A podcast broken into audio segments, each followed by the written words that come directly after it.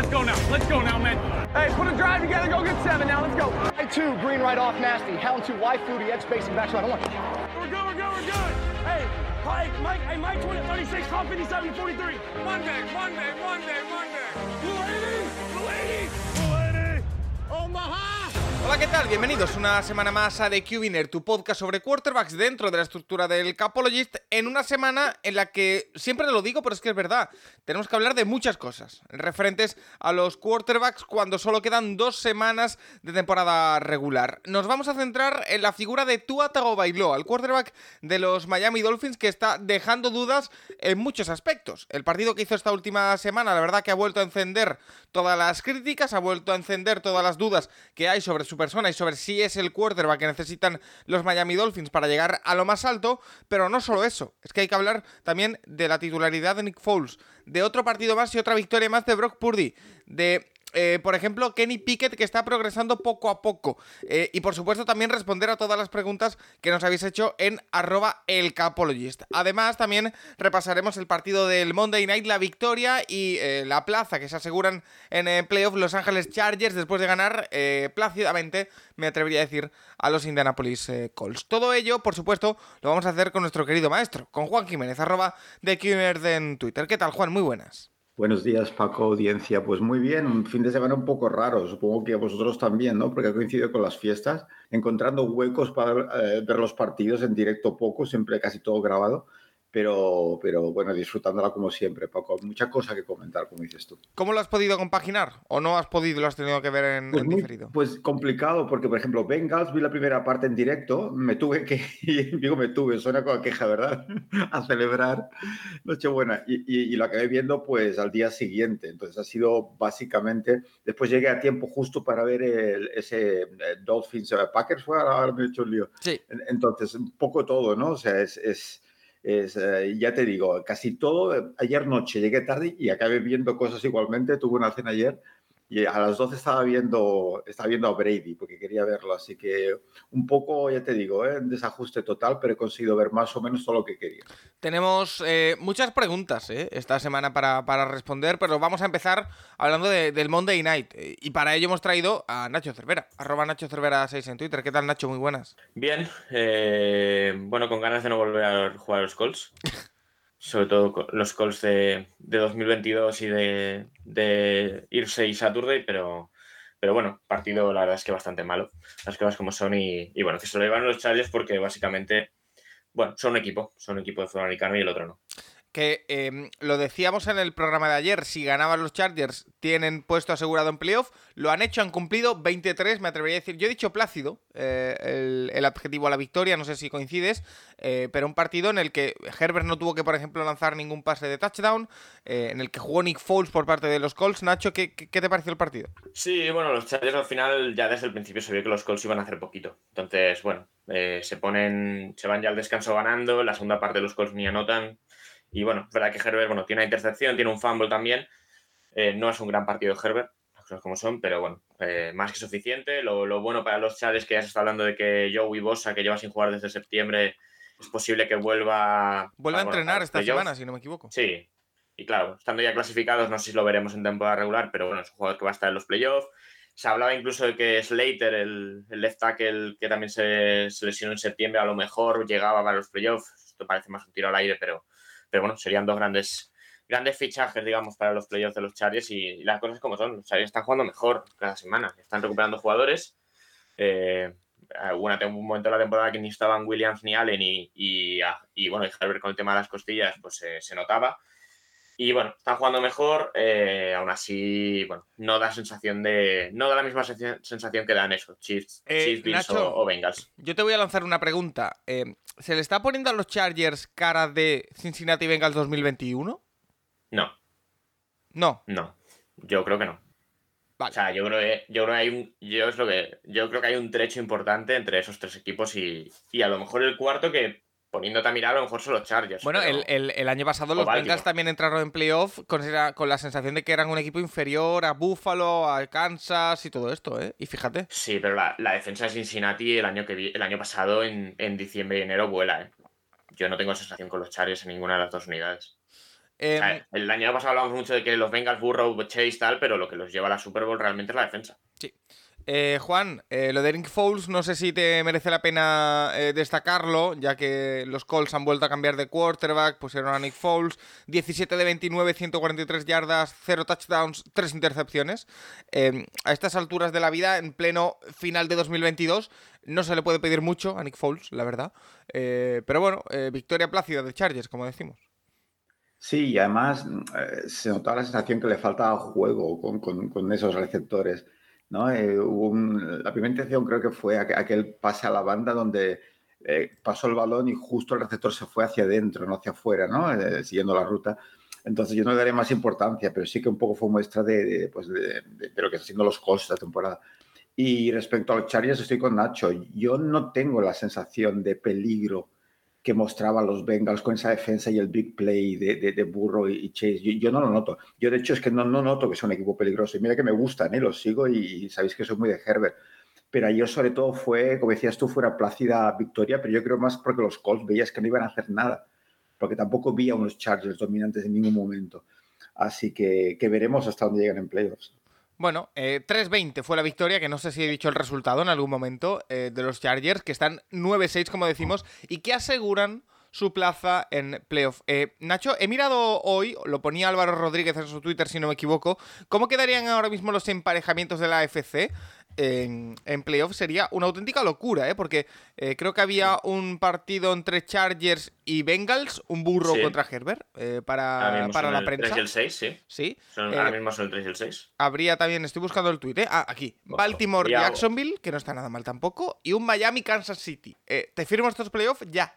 Sí, y yo por, a ver, eh, obviamente está la duda de qué va a pasar con la FC, Sur, pero ahora mismo las sensaciones Jaguars. Y, y Baltimore es verdad que en, ataque no van sobrados, pero están sacando los partidos. Entonces, no sé si la Marra acabará volviendo para los playoffs. Debería, ¿no? Semana... Por, plazos debería. Ya, pero la lesión no es tan sencilla, la de la Mar, y, y, da la sensación de que cada lunes es la pregunta, ¿va a jugar la Mar esta semana? Ya veremos, y luego no. Y el lunes que viene será, ya veremos. Bueno, yo tengo, yo tengo la sensación, Nacho, de que cuando sea totalmente necesario, lo podrán forzar. Tengo la sensación. Sí, lo que no sé, bueno. Eh, a ver, ese Jaguars Baltimore sería, bueno, sería curioso. sería, divertido, la verdad. Y, no sé yo quién sería favorito ahora mismo. Mm, bueno, habría que verlo, habría que verlo. Pero los otros dos partidos también, buah, mucha caña, ¿eh? Bueno, yo, a mí hay una sensación de que uno sí, el otro me da la sensación de que, de que Miami ahora mismo no le compite Kansas. Bueno, eh, yo es que ya sabes que tengo mis eh, generosas dudas con eso.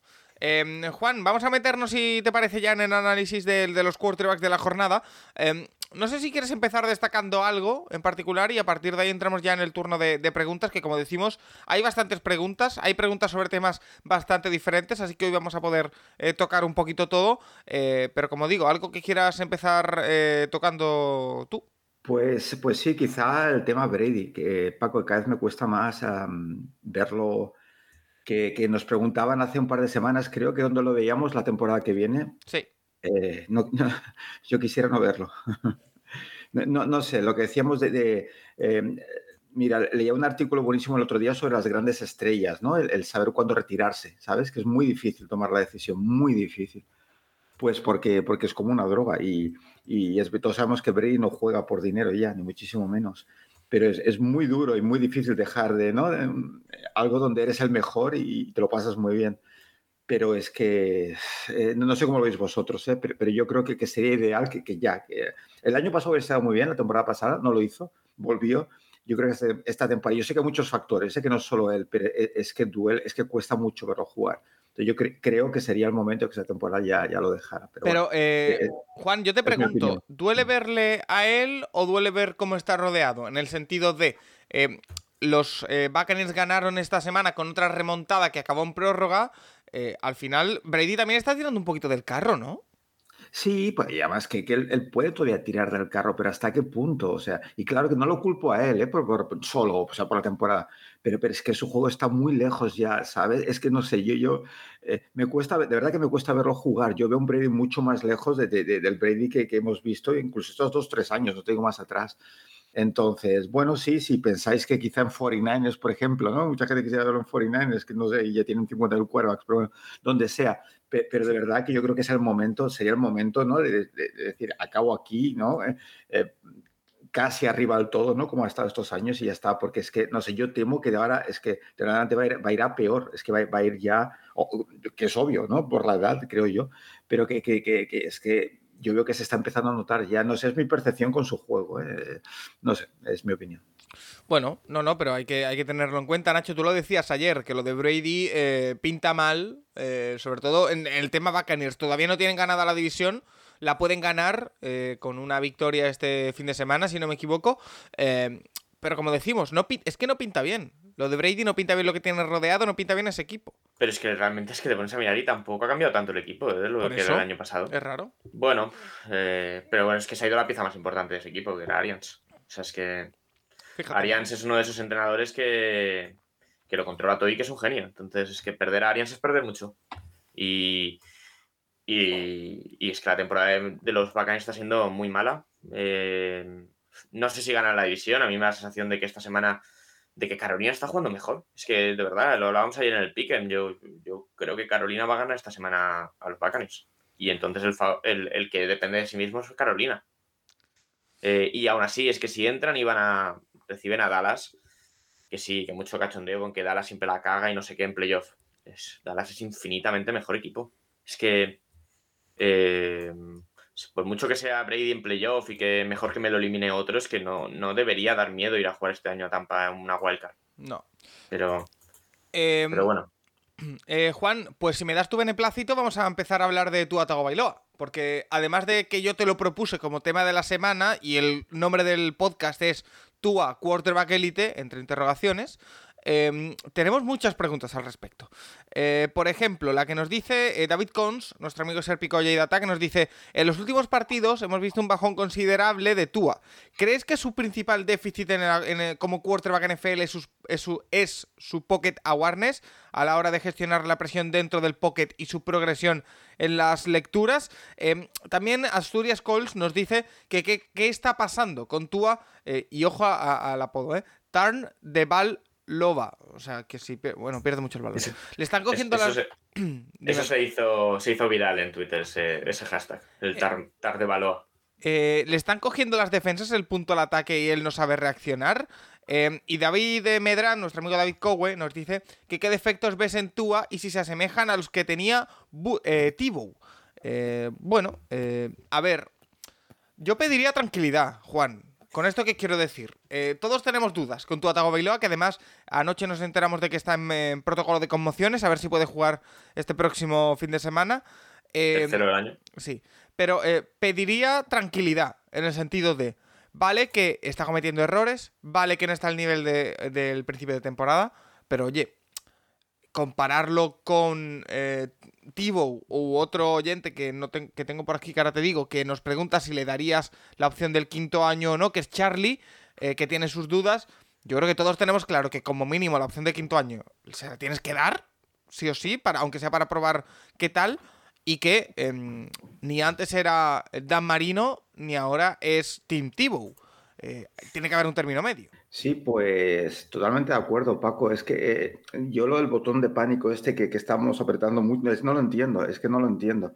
Eh, no lo entiendo. De hecho, para empezar, y, con todo el cariño, la comparación contigo, mm, es que no tiene un sentido compararlo contigo. No sé, no sé a qué viene, porque son zurdos, no lo sé. Sí, básicamente. sí, Nacho, porque, pero y aún así no, lo sé, porque además Tivo eh, yo conozco muy bien a Tivo, yo, yo, lo vi en los Gators y disfruté como un, vamos, con Urban Meyer, pero sabiendo que era Tivo en college football. Eh, lo digo ahora que Rafa no los escucha, que es muy fan. Pero obviamente se veía que no era un quarterback. Es que ya solo la manera de lanzar dices que no es un quarterback. Era un animal que, que podías jugar, pues correr y sorprender pasando, pero en la NFL en, eh, tú es un quarterback, es un quarterback y, vamos, más que decente. Entonces, vamos, yo la comparación no, no acabo de, pero bueno, eh, eso por un lado, además, bueno, que físicamente es diferente. El tipo era corredor, tú es, es, tiene movilidad, pero es pocket passer, es, diferente. Eh, a partir de ahí, Paco, es que yo creo que una diferencia entre tener dudas y, y, lo que te decía al principio, entrar en pánico absoluto. Pánico absoluto la temporada pasada con Zach Wilson, ¿de acuerdo? Sí, porque sí, que, sí, que, es, verdad. Que la temporada y, y, pinta, es que pinta muy mal. Claro, porque sí que es verdad que yo te pregunté ayer, eh, te dije, oye, el tema va a ser eh, tú a Togo Bailoa, pues, que está generando dudas. Y tu respuesta fue literalmente, yo también las tengo. O sea, claro que, tengo dudas. hay. Eh, una cosa, como has dicho tú antes, una cosa es ser dudas y otra cosa es entrar en pánico. ¿Sabes? Es que eh, está mirando sus estadísticas, Paco, y, ha mejorado muchísimo en, el pase profundo. Y no porque de repente tenga un brazo cañón, sino porque sabe, ha aprendido mejor a cuándo pasar. Eh, cuándo, qué pases puede hacer o no. Ya 25 pases está haciendo 8 intercepciones. Eh, eh, que ese racho de uno, no, uno cada, cada tres pases está haciendo una intercepción, yo creo que es ideal, ¿no? Es lo máximo. Comparado con 16, 10, 11 y 11, 5. Eh, hay que recordar que el, mira, en el porcentaje está, está en el 65% casi cada temporada. Nada mal. Se ya a 3.500 yardas, casi mil más que... Yo lo veo mucho más sólido. ¿Qué tiene que mejorar? Pues la toma de decisiones, que, que es muy regular. De hecho, está viendo el partido, chicos, y recuerdo una jugada a la derecha. A ti va a jugar que te están placando, intentas hacer demasiado y la soltó cayéndose y casi es interceptado. Y, y, yo me he acordado de una jugada que veo mucho hacer burro, sobre todo, que lo habéis visto muchas veces seguro, que lanzar al suelo a los pies. O sea, no está, no está punto, te olvidas. Paciencia. Y en cambio, la siguiente jugada se fue a la izquierda presionada y, y la tiró al suelo. O sea, la tiró fuera como no puedo, no puedo. O sea, eh, tiene, yo creo que tiene la precisión, tiene la inteligencia para jugar ese sistema, que es ideal, pero necesita ser más consistente. De sí lanzó tres picks este último, pero que es que la temporada en global está siendo nada mal. Y es su primer año con McDaniels. Es que eh, seguro va a ser lo que necesitan los Dolphins durante mucho tiempo, pues no lo sé todavía, pero como decíamos a los amigos de la mina, ¿no? que, que comentan, y es verdad, e, es, mucho, e, el descartar a alguien lo puedes hacer mucho más rápido que yo creo que, que, normalmente, ¿sabes? Que, el decir sí, es, es, el jugador. Y puede pasar con Burro, puede pasar con Herbert, pero normalmente necesitas tu tiempo. Yo creo que, que el primer año con McDaniels hemos visto cosas muy, muy positivas de Tua, de, que realmente puede correr el sistema, pues puede hacer funcionar. Entonces, pues lo que dices tú, Paco, o sea, paciencia, o sea, cuidado. Ayer, eh, Juan, hablábamos en el programa habitual eh, de que quizá, bueno, pues a McDaniel le habían, le habían cogido la matrícula en este primer año, que había que, quemado el playbook quizá demasiado rápido. Eh, yo otra comparación que he leído también, que creo que se le leí a Marco Álvarez en Twitter, si no me equivoco, sino que me perdone quien, lo haya... Sí, sí, la de, Garópolo. Eso es, es Garópolo. Em, ¿Esa la puedes comprar un poco más o tampoco por ahora quieres meterte ahí? Es que no sé de qué me habláis, de Garópolo. Bueno, de un quarterback que, no es élite y que te da seguridad en pase corto, como puede ser. Claro, es, mismo, es lo mismo. Garópolo tampoco tiene un gran brazo. En cambio, va perfecto el sistema de los foreigners. Es, que es muy parecido. y eso de que le han cogido la matrícula, o sea, yo no lo veo igual. Precisamente esos entrenadores son muy inteligentes, que tienen siempre, vienen con conceptos nuevos en cada partido. Yo no creo que sea así. Yo, no lo creo que sea así. Lo que pasa es que tienes que tomar buenas decisiones. Eh, a veces, pues lo que decíamos con, con Purdy y con Freinanes, ¿sabes? Por esquema, el Teren se te queda totalmente solo. Solo tienes que hacer un engaño izquierdo, derecho y completar el pase. Pero no es solo eso. Pero qué, qué bonito lo hace Purdy, ¿eh? Sí, sí, sí, sí, sí, pero eh, sabes que, que, son jugadores que sí tener unas características extraordinarias, pero necesitan un mínimo. Entonces, todos esos jugadores que no tienen demasiado brazo pueden funcionar en este sistema. Yo creo que tú puedes funcionar en los Dolphins, pero, pero que seguro no. Pero no sé, este, este pánico en el que hemos entrado es que no, no, no lo acabo de entender.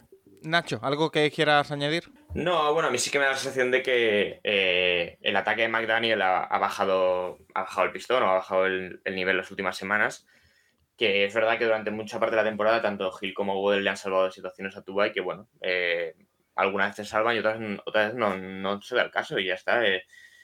Yo con Tuba, bueno, sí que de cara, por ejemplo, una renovación, que lo dijimos ayer, yo me esperaría. Yo, querría comprobar un año más que es Tuba. Si Tuba es un taller 1, si, si es un Garópolo, si en qué nivel está. creo que ahora mismo está más cerca de ser un Garópolo que ser un, burro o un, o un Josh Allen, sinceramente. Pero bueno, eh, en el ataque de Miami funciona. Eh, tiene ciertas limitaciones en cuanto a brazo muy evidentes. Hay pases que les ves. Bueno, solo hay que ver la diferencia en cómo lanza Herbert algunos pases largos y cómo los lanza Tua. Es una cosa que bueno, la va a tener siempre y hay que trabajar con ello, pero, pero el ataque de eh, Miami este año ha funcionado más que bien en ataque. ahora en las últimas semanas se han caído un poco. Ahí, bueno, está jugando bastante peor, pero, pero el año en Miami es positivo y lo que tenían que ver con Tua se ha visto. Me parece mucho más fluctuante el tema de las conmociones que el nivel de juego. tener tres conmociones en una temporada sí que es algo que de verdad es algo a, monitor, algo a monitorizar de cara al futuro. Sí, sí, sin duda. Eh, sobre todo cómo se produjeron las dos primeras, ahora una tercera. Eh, bueno, habrá que ver si puede jugar, si puede llegar a playoff. Por, la, por ahora están eh, preparando a Teddy Bridgewater para que juegue este fin de semana, cogiendo la mayor parte de, repeticiones con el primer equipo. Así que parece que va a jugar Bridgewater.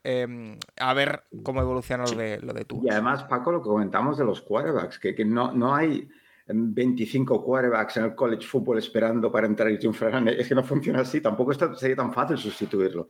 Eh, entonces yo creo que hay que darle un poquito más de tiempo, un segundo año con, en ese sistema y, y, ser pacientes. Sin duda, porque el, año que viene sería el cuarto de contrato, ¿verdad? Sí, le, van a dar la opción de quinto, le van a dar la opción de quinto año, va a tener dos años más de contrato y bueno, va a trabajar con ello. Eh, mira, Juan, precisamente hablando sobre, sobre esto, eh, tengo por aquí una pregunta, a ver si no la pierdo, eh, que em, nos pregunta sobre la, forma en la que se evalúa los quarterbacks veniendo del college, porque estamos viendo que quizá quarterbacks que no estaban tan arriba las previsiones o que no fueron em, elegidos tan, tan arriba, pues lo están haciendo bien. es de Pepo Alemán y nos dice, tras lo de Zach Wilson y comparando el juego de Malik Willis, Kenny Pickett o Desmond Reader con el de Brock Purdy, es para que todos los scouts y analistas del draft se sonrojen. ¿No crees que hay que buscar nuevas formas de valorar a los quarterbacks universitarios? Mira, eh, Juan, aquí mi opinión personal, que ya sabes que me gusta darla en algunos temas, es que sí que es verdad que hay que modificar algo, pero que como siempre decimos, importa y mucho el entorno donde caigas, el sistema, quién te entrena, cuándo te saca y todo. Sí, pero claro, el entorno, el cómo eliges tú ese jugador, ¿sabes? Es el tema, pero es la elección del jugador. Después el jugador pues se ve afectado por el entorno. Pero en definitiva, Paco, e, es el tema que, que el quarterback realmente, hasta que tú no lo tienes jugando en NFL, no lo vas a saber. Y, esto lo hemos dicho mil veces. Eh, ¿Dónde están los mejores ojeadores en teoría del mundo mundial en la NFL? Eh, gente que se dedica solo a esto año tras año y miran jugadores, estudian, comparan y se equivocan. ¿Por qué? Porque es que no es una ciencia exacta, es que es imposible saberlo. Y hablamos es lo bonito de, esto. ¿Perdón? De hecho, es lo bonito de esto, que se equivoquen. No, claro, es apasionante. Porque una cosa que me apasiona ver el college football.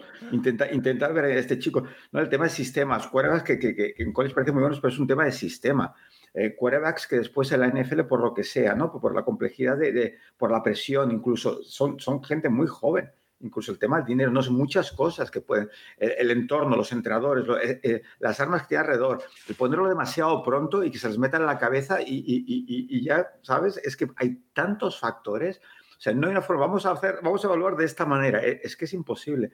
El tema, lo que sí yo tengo muy claro es que los quarterbacks que me, que me inspiran más confianza en college football son aquellos que juegan un sistema, una manera de jugar que es más parecida a NFL. Te puedes hacer una idea, ¿no? Buscando tus lecturas, tus opciones, primera, segunda, tercera, y que ves que controlan más o menos. Entonces, eso te, te da algo más de confianza, ¿no? Que el, timo, el, típico sistema de college football con mucho más screen, eh, RPOs, eh, primera opción ya está, o core. Entonces, es esto, que no quiere decir que no puedan triunfar después, pero que es lo que te da, pero es un tema de sensaciones.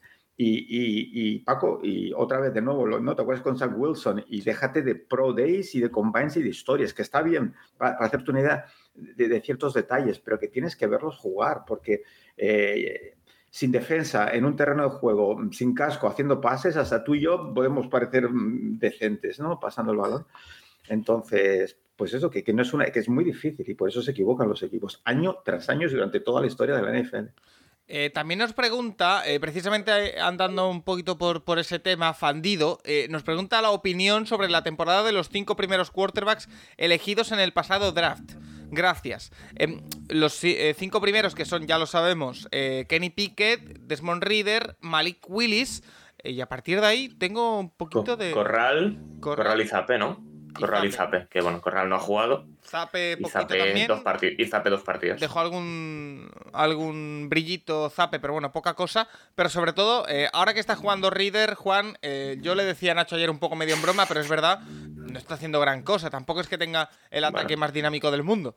Pero, y, eh, bueno, Atlanta se ha caído con todo, también te digo, el último mes. y, es la primera temporada, ¿no, chicos? Reader, Pickett, Pickett progresa muy lento, es el primer año.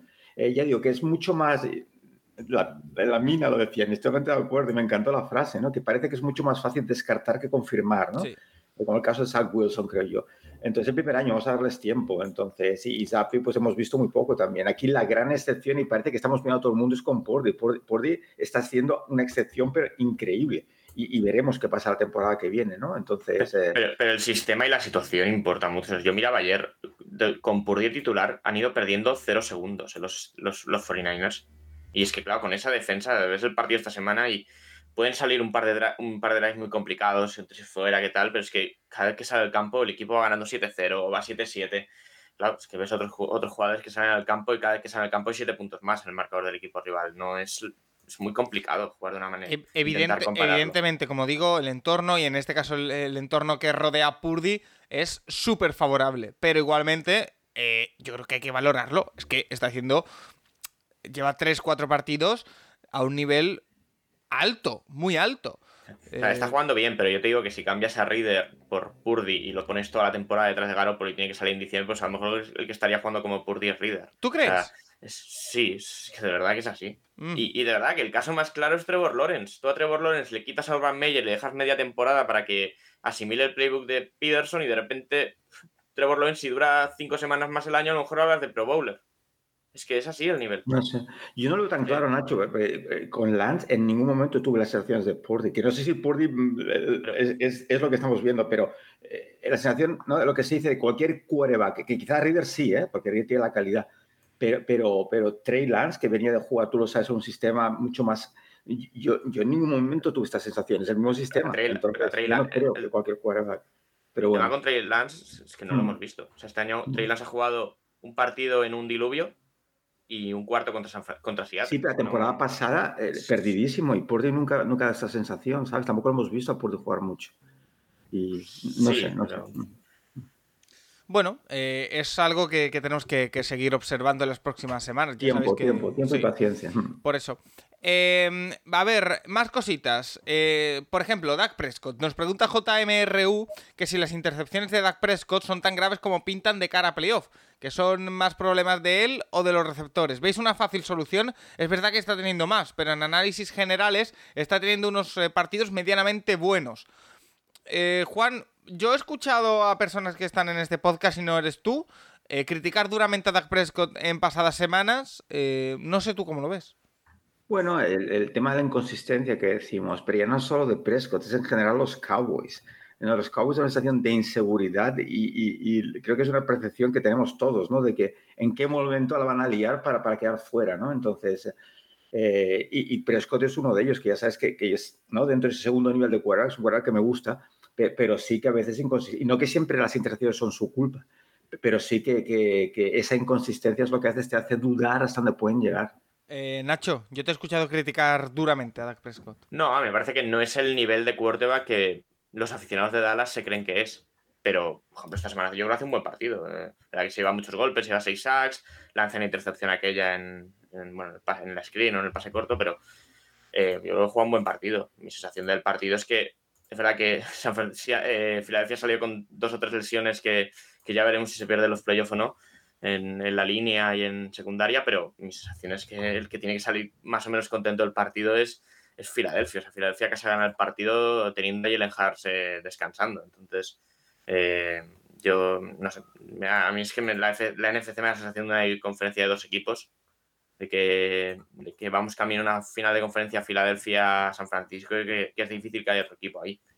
Y, y Dallas es eso, creo que es un equipo eh, bueno, que está, no está jugando mal, que cuando gira todo más en torno a Tony Pollard, la verdad es que las cosas van funcionando. Eh, que Micah Parsons también en defensa ha hecho un año increíble, pero que al final es eso, que da la sensación de que el día de la wildcard o el día del, de divisionales, ese, ese, partido no lo van a ganar y que va a haber ahí un partido complicado. Em, yo creo es que a mí nunca me ha transmitido esa. Por ejemplo, Juan, Juan siempre lo comenta, es un taller 2, a mí me cuesta mucho ver a Prescott cerca del, cerca del nivel top. Ni, cerca, ¿eh? O sea, es un quarterback que está más cerca de ser Kirk Cousins que de ser un Burro, un Allen, un Herbert, un jugador de este nivel. Mm, interesante. Pero bueno. Em, más preguntas. Mira, otro quarterback que también ha sido duramente criticado, aunque yo creo que este con, más eh, fundamentos aún. Eh, Aitor dice, aupa gente, viendo que está quedando en evidencia, ¿es factible que Russell Wilson se retire o estos quarterbacks suelen arrastrarse por dinero aunque no lo necesitan? Eh, una retirada a tiempo suele ser una victoria. En este caso ganarían tanto jugador como equipo. ¿Dejaría dinero muerto esta situación? Gracias. Em, Nacho, explícalo rápidamente, pero sí, dejaría, bueno, más que dinero muerto, no, dejaría dinero a deber Russell Wilson. Claro, para empezar, Wilson es un poco la situación de Stafford. Wilson tendría que devolver mucho dinero, que Stafford esta semana ya en un podcast con la mujer dijo, no, no me retiro, yo, voy a seguir jugando. Eh, lo mismo con Wilson. Y aparte es que Wilson, eh, claro, nosotros viendo la situación desde, desde el equipo que ha vendido, eh, lo hemos hablado mucho, que el ego o la situación de Wilson pinta complicada por la forma de ser del personaje. O sea. Pero eh, es una forma de ser que se ha desarrollado hace poco. Quiero decir, ya, hace nada. muy sorprendentes.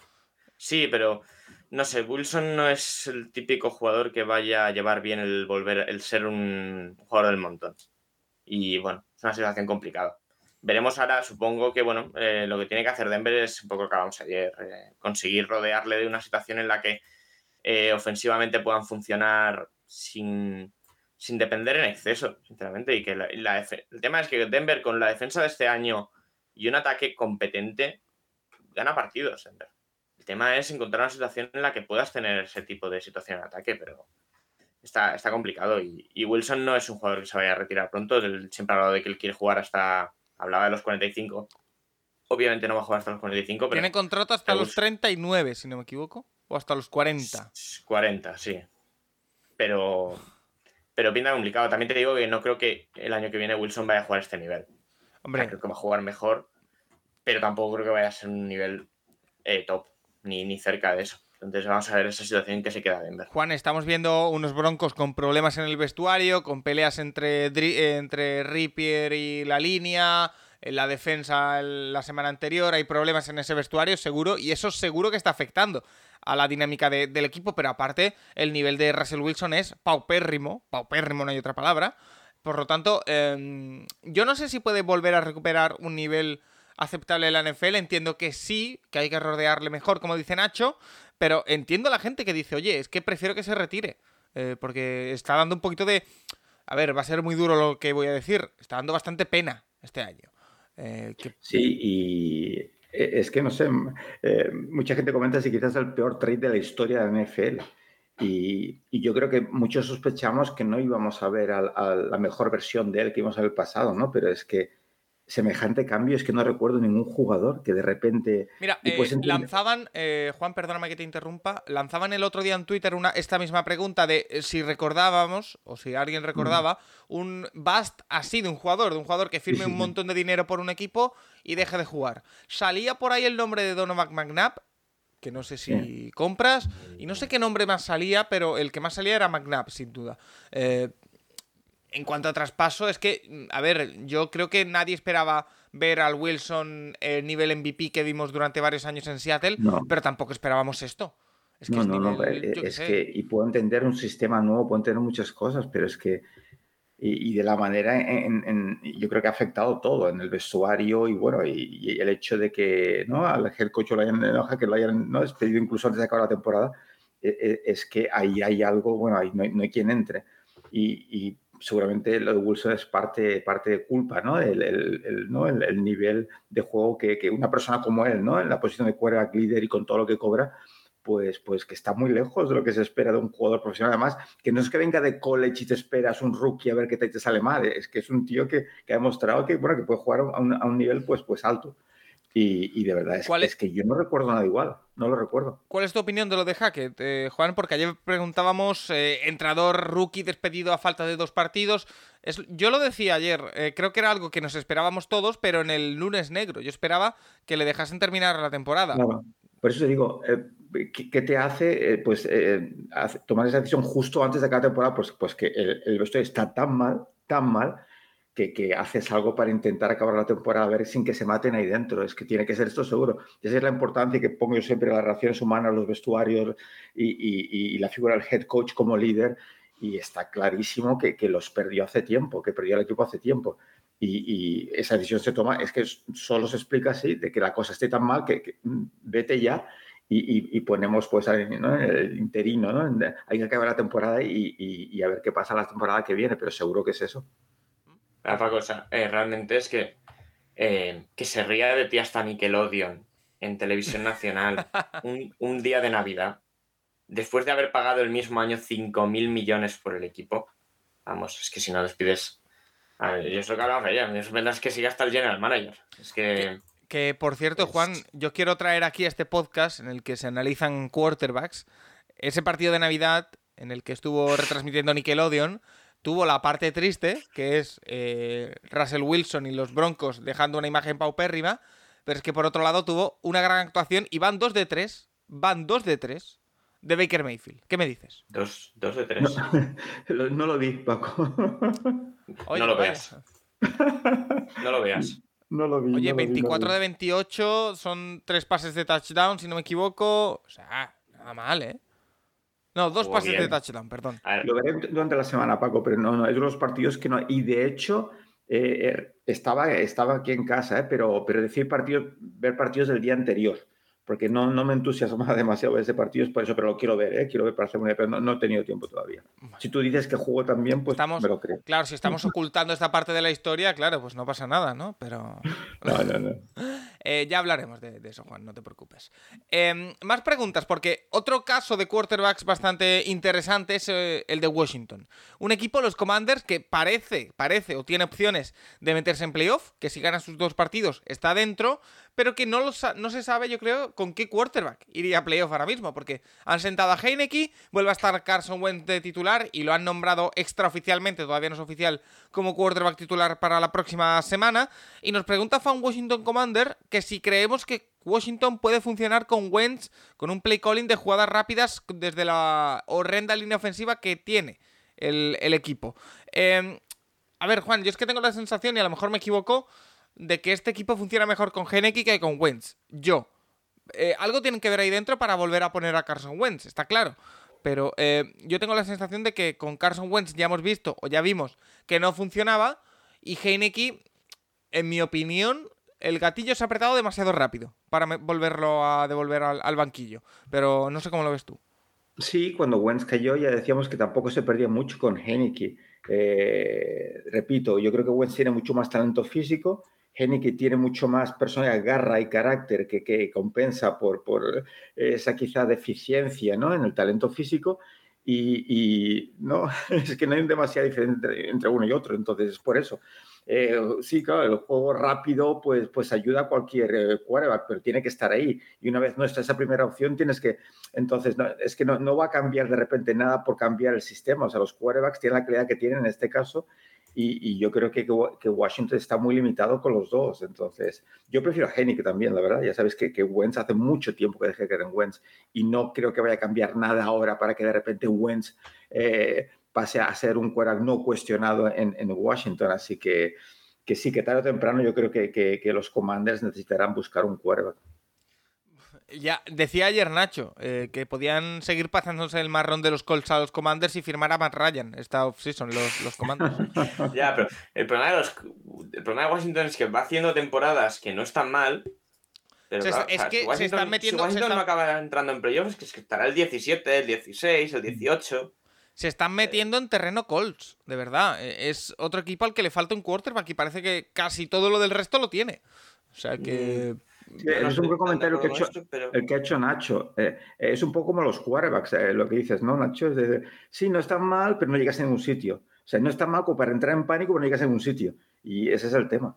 Bueno, em, más cositas, como por ejemplo la pregunta que nos hace Paco Travenco, que nos dice, hola amigos, eh, Paco, de Patriots a la madrileña, el único ser humano que defiende en todo mi club eh, que Mac Jones es un quarterback válido al que hemos cortado su desarrollo. Una víctima de este experimento que fue nuestro ataque. ¿Me ayudas, Juan? ¿Nos das tu opinión? Mira, esta precisamente esta pregunta creo que la hacías tú ayer en el podcast. Eh, Nacho, la lanzabas al viento. Mac Jones, se, se le está viendo sufrir en esta segunda temporada en la NFL. Juan, no estamos hablando demasiado de él como si hicimos la pasada campaña. Em, ¿Hasta qué punto es víctima de un ataque en el que no hay demasiadas herramientas, eh, en la que hay un play calling deficiente, en la que parece que hay una falta de jerarquía a la hora de dirigir? y qué parte de culpa tiene él mismo. Porque además, Claro. de hecho, le hemos visto a Mac Jones, Juan, hacer eh, una acción bastante fea este fin de semana. Y no es la primera, y no es la primera. Y, sí, no sé, muy frustrado con esa parte de, de su persona. Pues, pues no lo sé, Paco, no lo sé. Y no lo sé gracias a Belichick. Es que no lo sé, es que no lo sé. Porque lo llevamos hablando pues desde que salió de college, que es un chico con, con, un talento muy limitado, pero, pero como es muy inteligente, yo bueno, es, es convencido de que, de puede, puede ser un quarterback decente en la NFL. Pero es que lo sabemos, es que no lo sabemos.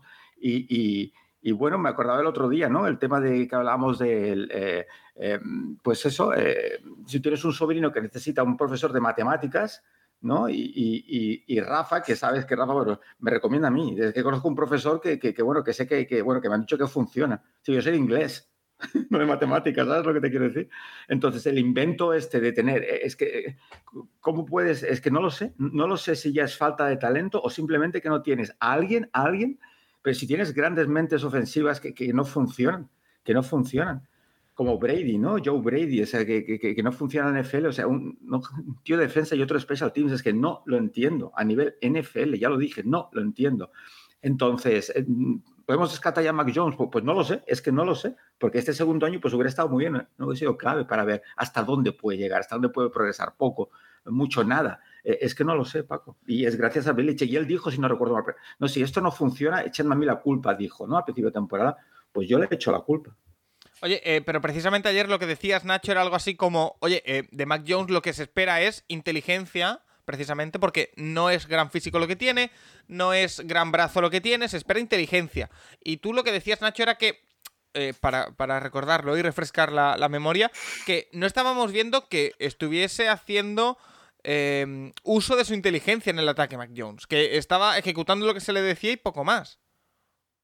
Sí, bueno, da esa sensación, que a él entra una cosa por la oreja y que aquello puede sonar fatal, pero que al campo va. Y que tampoco estamos viendo que.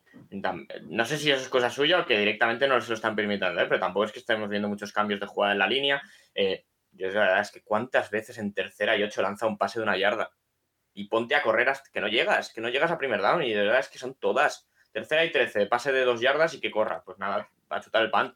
Y, y, y vale que no tiene un gran brazo, pero, pero estoy viendo el ataque de los Patriots exageradamente conservador. Bueno, sí, lleva por un tío en defensa, pero tampoco estoy viendo al quarterback que, que haga nada por que haga nada en la línea por, por modificar la situación o por, por tomar en las riendas. Entonces, no sé, no sé cuánto de esto es que Belichick le tiene cogido por, con la correa, pero yo sí que me esperaba un bajón evidente de Mac Jones porque creo que quitarle a un tío como McDaniels de la oreja es quitarle mucho a este tipo de quarterback. Pero, ostras, también creo que el año de Mac Jones tienen problemas propios de Mac Jones. Juan.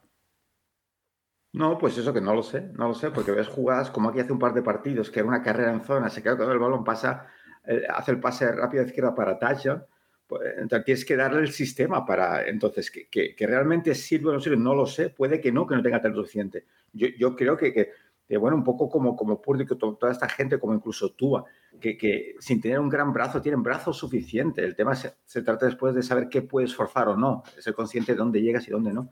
Pero es que si tú tienes un sistema donde tengas esas opciones, esas dos, tres opciones en cada jugada, saber las lecturas claras que te enseñan, el entrenador que diga, mira, aquí quiero que me mires esto, si no pasa esto, dame, tienes que tener a alguien que te prepare y te dé esas opciones y, y no a ver, ¿sabes? Eh, a, ver, a ver qué ocurre, a ver si tengo suerte y el look defensivo es el adecuado para esta jugada. Está todo el mundo cubierto, pum, pase corto. Pues, es que eh, ese, ese, equipo necesita un entrenador de ataque, ya.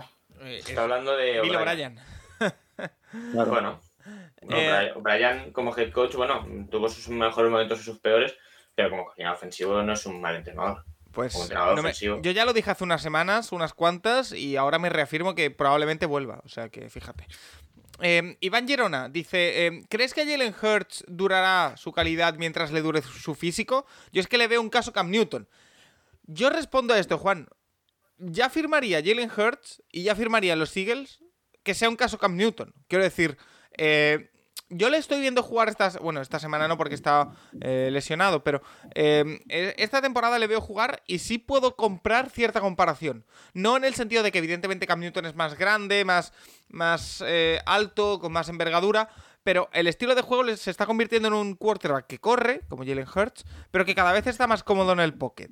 Em, yo no sé si le va a durar esto mientras le dure el físico, que todavía le queda bastante de físico, acaba de comenzar en la, NFL, Jalen Hurts, pero em, sí que puedo comprar ciertos paralelismos entre el juego de Jalen Hurts, sobre todo esta temporada, y el de Cam Newton en su mejor momento. Em, yo sí lo puedo comprar, eh, Juan, y ojalá los Eagles eh, yo, estarán pensando, tengamos aquí a, un jugador parecido a lo que ha sido Cam Newton, aunque nos dure lo que duró Cam Newton. Porque eh, fue impresionante los 3-4 años que dio Cam Newton a, máximo nivel. ¿Tú qué piensas? Bueno, pues el, castigo físico, tú dices que Jalen Hurts es, joven y le que, o, no. Si, le siguen castigando de esta manera, hace poco en un, podcast de los Sigues los fans llamaban enfados de que lo hacían correr demasiado en jugadas diseñadas para correr.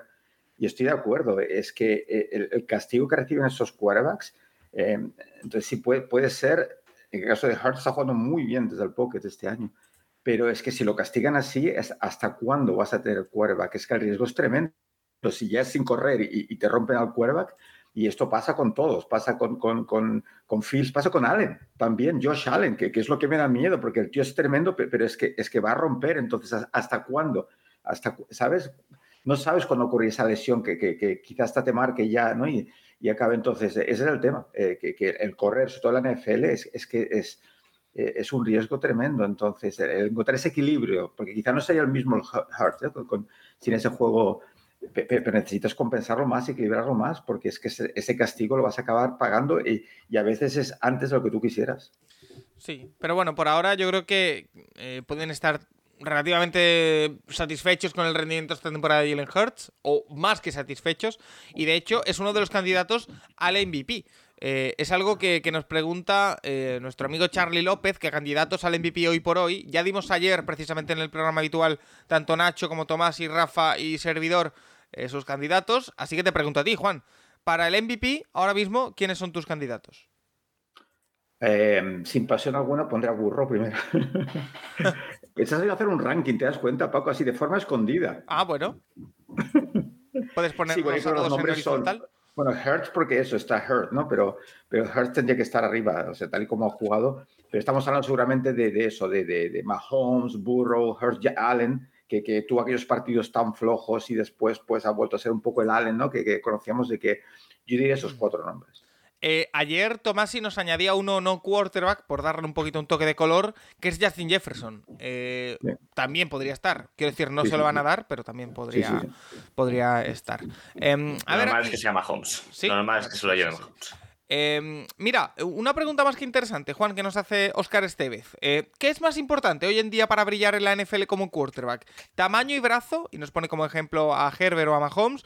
¿O movilidad y potencia, como la de Lamar Jackson o Josh Allen? Ni una ni otra, inteligencia. inteligencia, lo he dicho siempre, inteligencia, saber, saber qué tienes que hacer con ese balón en las manos. A partir de aquí, cuanto más tengas, eh, cuanto más brazo, cuanto más tamaño, cuanto más potencia, cuanto más velocidad, cuanto mejor te muevas, pues, pues te ayudará. Pero si no sabes qué hacer con el balón, no vas a ningún sitio. Pues mira, oye, qué, fácil lo, he respondido. Eh, Danny Sam dice: Mirando la vista al futuro próximo, ¿no creéis que Bryce Young, al caer en Texans, una franquicia tan desestructurada y errática, es el peor entorno posible? Un entorno propicio puede aumentar exponencialmente las cualidades de un quarterback, pero aquí no lo veo. Eh, Nacho, yo te hago la pregunta que te hago siempre: ¿Tenemos tan claro tan claro que el número uno del draft es Bryce Young y no CJ Stroud, por ejemplo? Yo creo que va a ser Bryce Young. Eh, pero a mí es que, yo lo que decía, eh, a mí me generan dudas todos los cuerdas de este draft. O sea, creo que también con Bryce Young y Stroud al final creo que son buenos jugadores, pero también tengo ciertas dudas con el, nivel al que pueden alcanzar los dos. Obviamente caer en Houston es un marrón. O sea, las cosas como son. Bueno, pero de, esto va, de esto va la NFL, ¿no? Quiero decir, los peores equipos eligen a los quarterbacks buenos o a los mejores jugadores y a partir de ahí van creciendo, es la idea. Sí. Y bueno, el, el que es bueno al final supera el, acaba superando el nivel que tiene a su alrededor y, la incompetencia que va a tener la banda. O sea, eh, lo estamos viendo con, al final a Lorenz en el momento en el que le han rodeado un staff un poco más competente, pues está funcionando. Voy a eso. Eh, eh, los Jacksonville Jaguars a los que llega Trevor Lawrence eran un desastre. Los Bengals a los que llega Joe Burrow, hay que recordar, eran un desastre. eran horribles, sí. Por eso. Bueno, y veremos, eh, yo creo que sí que va a ser el 1 del draft, eh, Young. Hay que ver que Houston vaya a ser el 1 del draft, eso está por ver todavía. eh, seguramente lo acaben siendo, pero... Si no lo es, Chicago en teoría no va a elegir a Brett Young. A Brett Young. Bueno, tampoco tengo muy claro que Chicago en ese caso escojan el 1. Ah. ¿Quién podría Pero- subir a por, a- a por él si que en Chicago el número uno lo traspasan? Pues el mismo Houston, eh, bueno, Indianapolis. ¿Ah? Oye, me gusta esa Es idea. que- eh, pero bueno, vamos a ver. eh, hay un Houston-Indianapolis la última semana con los dos sacando el tanque. A ver, a ver cuál consigue perder el partido. Nadie puede acabar pero- en puntos negativos, ¿eh? El partido. Puede, puede volver a acabar en empate. Puede, puede volver Sí, a acabar en empate, como el de la primera semana. Sí, sí, Tanking Bowl. Y- Pero, a ver, la situación de Houston es complicada porque, además, es eso. A ver qué pasa con Lovie Smith. O sea, ostras, yo. Lovie- no me gustaría caer en el equipo de Lovie Smith. Pero. Y si lo despiden es, es que a ver a quién contratan. esta Claro. vez. No, no, está claro. Eh, Houston, bueno, este año Houston ya, ya, ya se ha demostrado a sí mismo que con David Mills no van a ir a ningún lado, que es un, bueno, un jugador que puede salirte a, a- a arreglarte algún momento de la temporada si se te lesiona un titular, pero que está en ese nivel o titular eh, Nivel, suplente. nivel, nivel bisagra entre titular y suplente, podemos decir. Sí, sí, seguramente sí. O sea, es un tío que si fichas en el Madden, en las necesidades del equipo te sigue apareciendo la de quarterback. Eh, Juan, te hago, te hago extensiva la pregunta a ti. Eh, ¿Tú cómo lo ves esto de que eh, Bryce Young pueda caer? Porque, a ver, todos tenemos claro que eh, si Houston coge en el 1 va a coger un quarterback. Yo reitero, no tengo tan claro si va a ser Bryce Young o CJ Stroud, pero por la simple duda, no porque eh, tenga nada en contra de, de Bryce Young. eh, pero si es cualquiera de estos dos, re- reitero, los Jaguars a los que llega eh, Trevor Lawrence son un desastre y hasta su año y medio después no empiezan a jugar un poquito.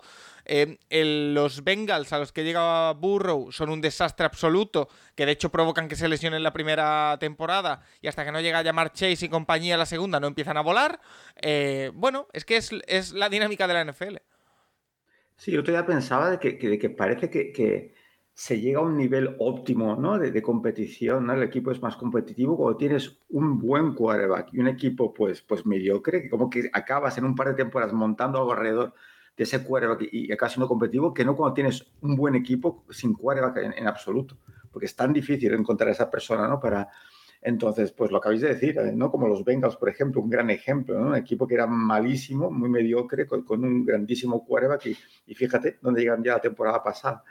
Entonces, veremos a ver qué pasa. Me recuerda mucho, no sé si os, pasa a vosotros, gente que no, no conoce el deporte, que les explicas cómo funciona el draft y tal, ¿no? Eh, que no se trata de dinero, que y, dice, y no se niegan estos jugadores a ir al peor equipo, es lo, que siempre me comentan y me hace mucha gracia. Y, pues, pues, quizás ¿no? sabes dónde vas a parar, ¿no? Y a veces ocurre, ¿no? Que, que, que estos grandes talentos, pues si no van a parar al, al sitio, pues eso, con el staff correcto, pues, pues claro que les afecta. Entonces, bueno, a ver qué pasa. Vale, eh, y la última, eh, Alberto Ariza nos dice, buenas, esta pregunta también es para Juan. Se habla mucho de los diferentes tallers y niveles de quarterbacks, pero ¿diríais que el plantel actual de quarterbacks es el... que Perdón, la, la formulo bien. ¿Diríais que el plantel actual de quarterbacks es el mejor de la historia? Y si no, ¿qué temporada diríais que es la mejor para el maestro? ¿Qué debe mejorar Burrow para próximos años? Eh, Juan, es muy difícil calibrar esto de si es la mejor eh, clase de quarterbacks de la historia, si ha habido alguna vez mejores. A mí me da la sensación de que quizá la época que se nos ha ido eh, es mejor que esta, al menos por ahora, la de los eh, Peyton Manning, Drew Brees, Philip Rivers, Tom Brady, todo esto era mejor cuando estuvieron a la vez. Pero no sé qué opinas tú. Son épocas diferentes, Paco. Es que comparar es absurdo y también que te dejas llevar por el momento. Y es lo que estamos viendo ahora, ¿no? Que, que te impresiona más y no siempre tienes la sensación a veces de quizás es el mejor partido que he visto nunca, ¿no? ¿No te acuerdas aquel que viste hace cuatro años que fue increíble? Entonces yo creo que, que, que no puedes comparar. Sí que es verdad que hay, hay un nivel altísimo, ¿no? Porque tienes a, Mahomes, Allen, Burro y, y, y, que es muy fácil encontrar, muy fácil, es bastante fácil encontrar un, un partido que, que como es un motivo para ver si sí que es quarterbacks, ¿no? Porque mucho talento ahí. Pero ya te digo que comparar diferentes épocas es que es complicado. Nacho, para ti, ¿algo que añadir?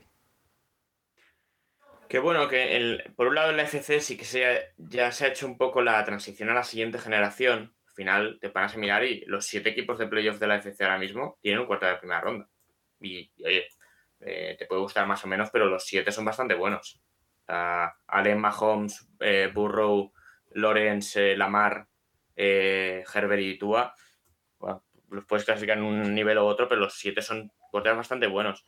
Mientras que la NFC es que falta, hay una cantidad de equipos que todavía no han hecho, han perdido al que tenían y todavía no han hecho el cambio a, uno, a uno competitivo, a uno que puedas decir, este es mi cuarta de cinco años, que es complicado y, que tienen que hacerlo. al final, por ejemplo, San Francisco están trabajando a un nivel altísimo, pero esa posición la tienen completamente parcheada.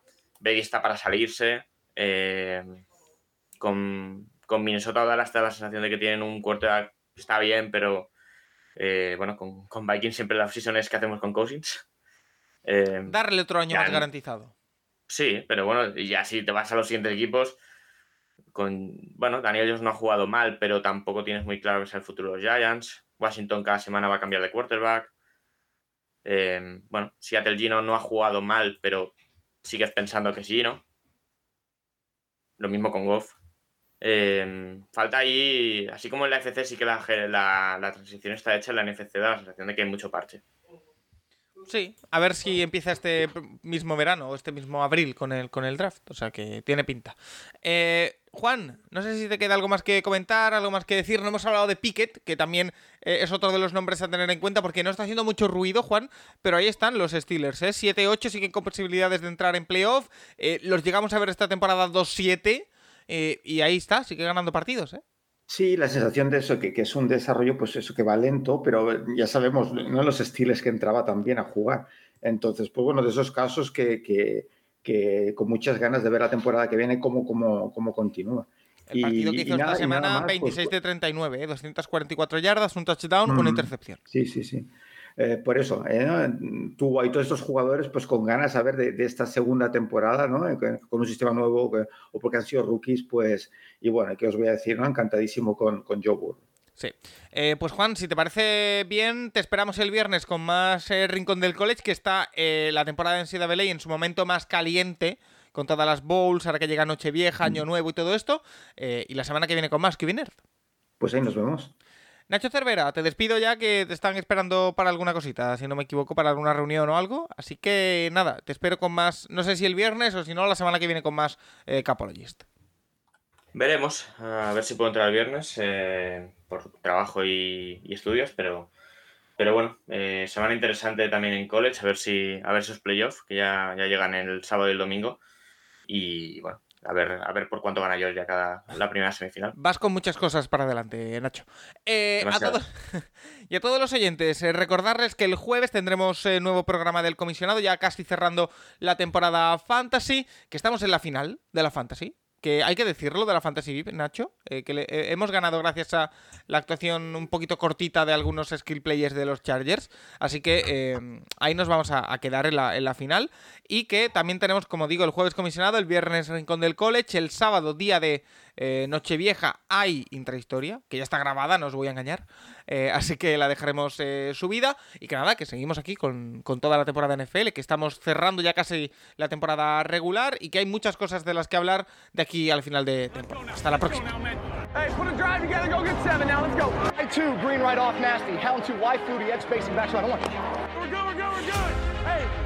Mike, Mike, 36, 43. Monday, Monday, Monday, Monday. Omaha!